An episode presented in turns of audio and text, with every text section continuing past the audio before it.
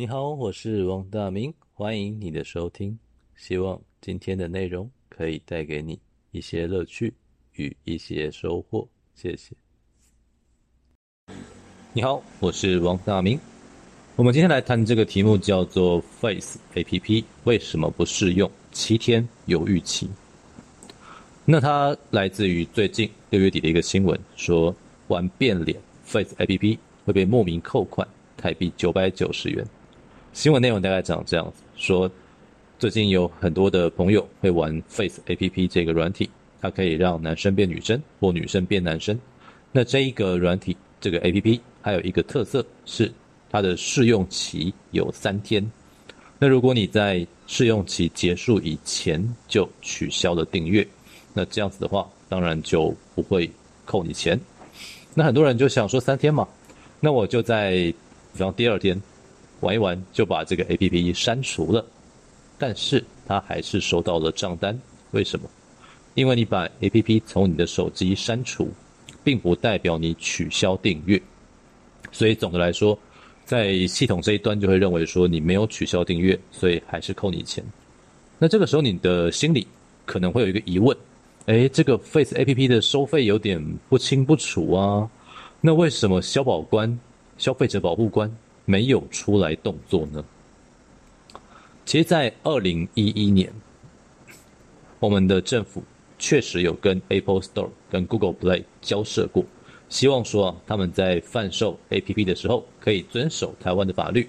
当时台湾是要求要有七天的犹豫期或七天的鉴赏期。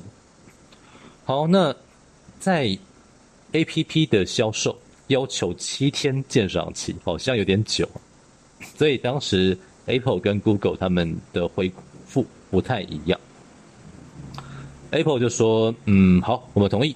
你们台湾地区的话，APP 的贩售我们都遵守七天犹豫期。”Google 就说：“呃，我们要讨论一下，在我们的讨论期间，所有 Google Play 或 Android Market 的商品全部下架，你们台湾地区买不到了。”那这个时候呢，台北市政府就开始去裁罚，说你 Google 既然没有遵守我们台湾的法律，那我们就按照消保法开罚，可能台币一百万。那 Google 就不服气啊，就打官司。这个官司打了大概一年吧，时间到了二零一二年。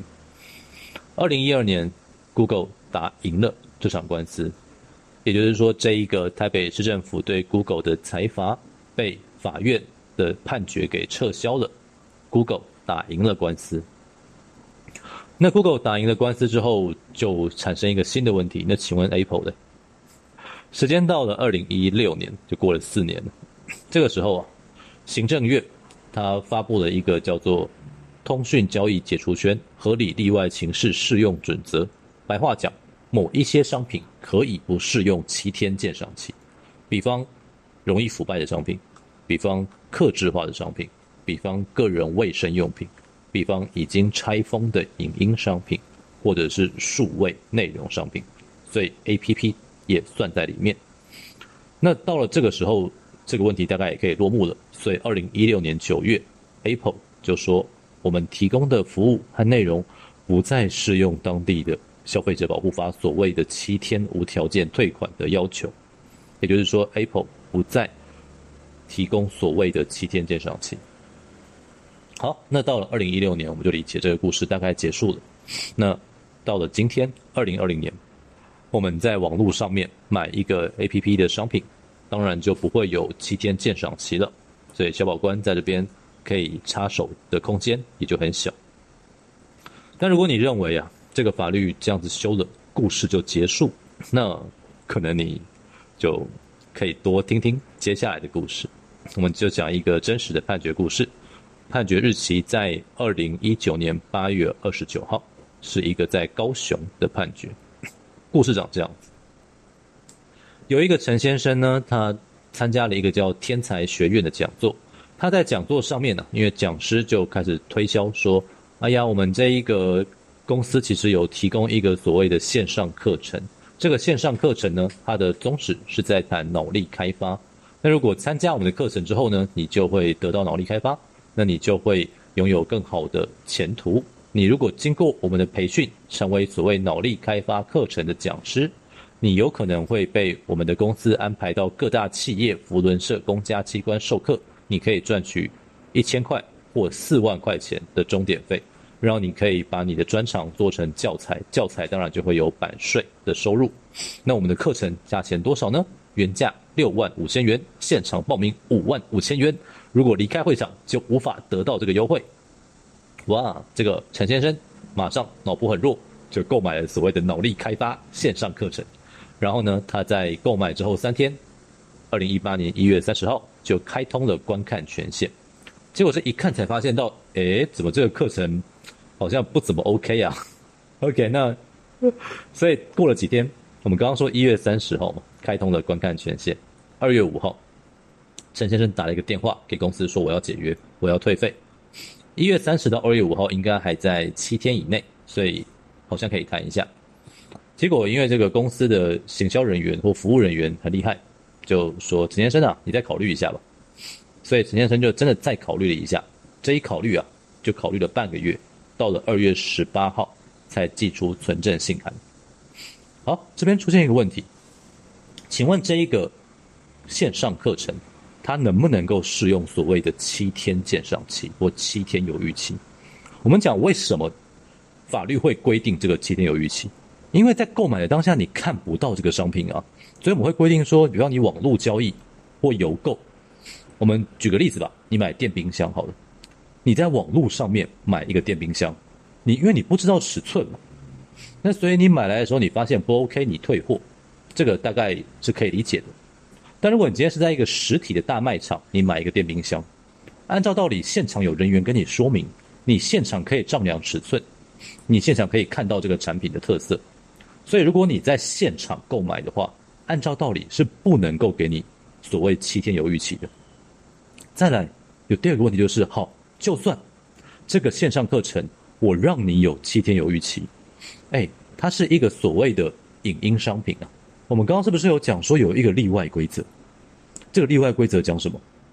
如果今天是所谓的影音商品，经消费者拆封的影音商品或电脑软体，它是所谓的合理例外的部分，它是不能够使用七天犹豫期的。所以这个判决，这个案子。它恰好就产生这两个争议的地方。第一个，它到底是不是所谓的网络购买，是不是网购？第二个，它到底是不是所谓的合理例外的商品？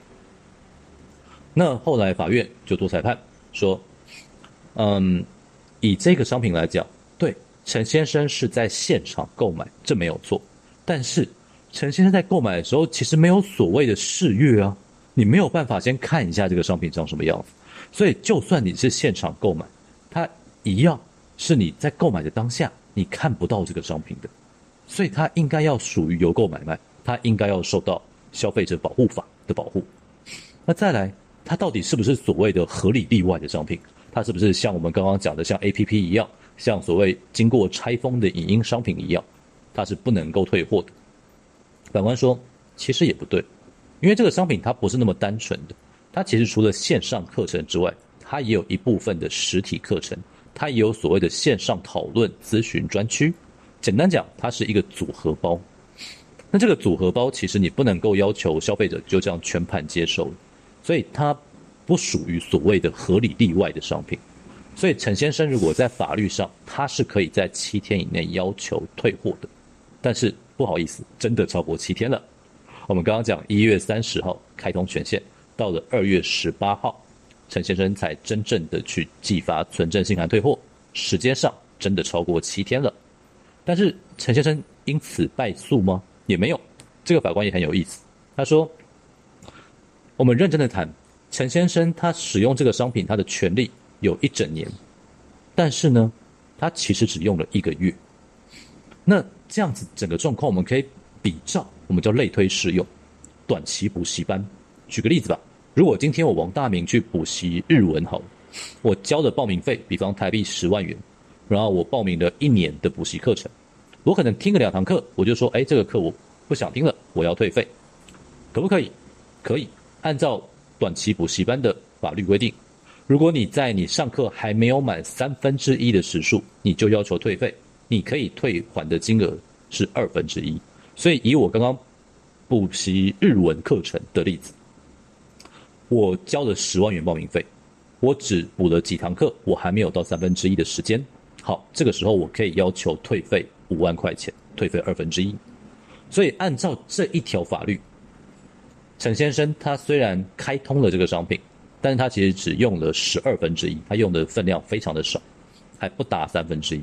所以呢，他缴的费用五万五千块，他可以要求退还二分之一，就是两万七千五百块。这个大概是在所谓消费者保护这边跟大家分享的故事，希望这样的故事可以带给你一些乐趣与一些收获。谢谢，我是王大明。如果想要看到更完整的内容，欢迎直接 Google 关键字“方格子王大明”，方格子王大明。我有把我完整的讲稿放在我方格子的部落格，也欢迎来呃阅读，然后欢迎来指教，感谢你，谢谢。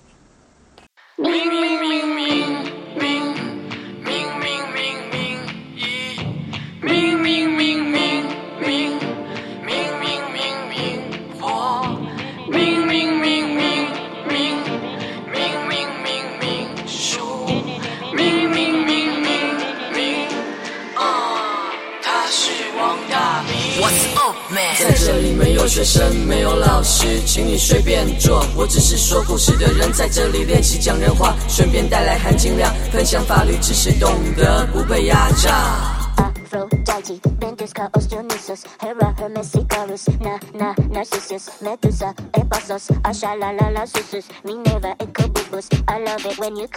嘿，不要怀疑，是说律师有距离，拆下领带我也可以那么不正经。什么言论自由，要懂得靠边走，乖乖坐好，让我给你露一手。